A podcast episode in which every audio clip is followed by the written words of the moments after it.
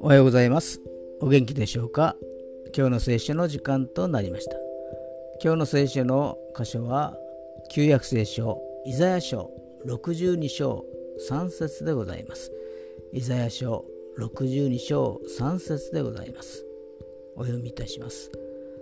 あなたは主の手にある輝かしい冠となりあなたの神の手のひらにある王のかぶり物となる。アメン自分で自分のことを考えると足らないところや汚いところばかり見えて絶望に近いものを感じますけれどもそれでも神様は見捨てることなく一りぼっちにさせることなく私たちのそばにいてくださいます神様は私たち一人一人を特別に愛してくださり特別に保護してくださるのです。今日も神様の御手の中で安らぐことができますように。それでは今日が皆さんにとって良き一日となりますように。よッしーでした。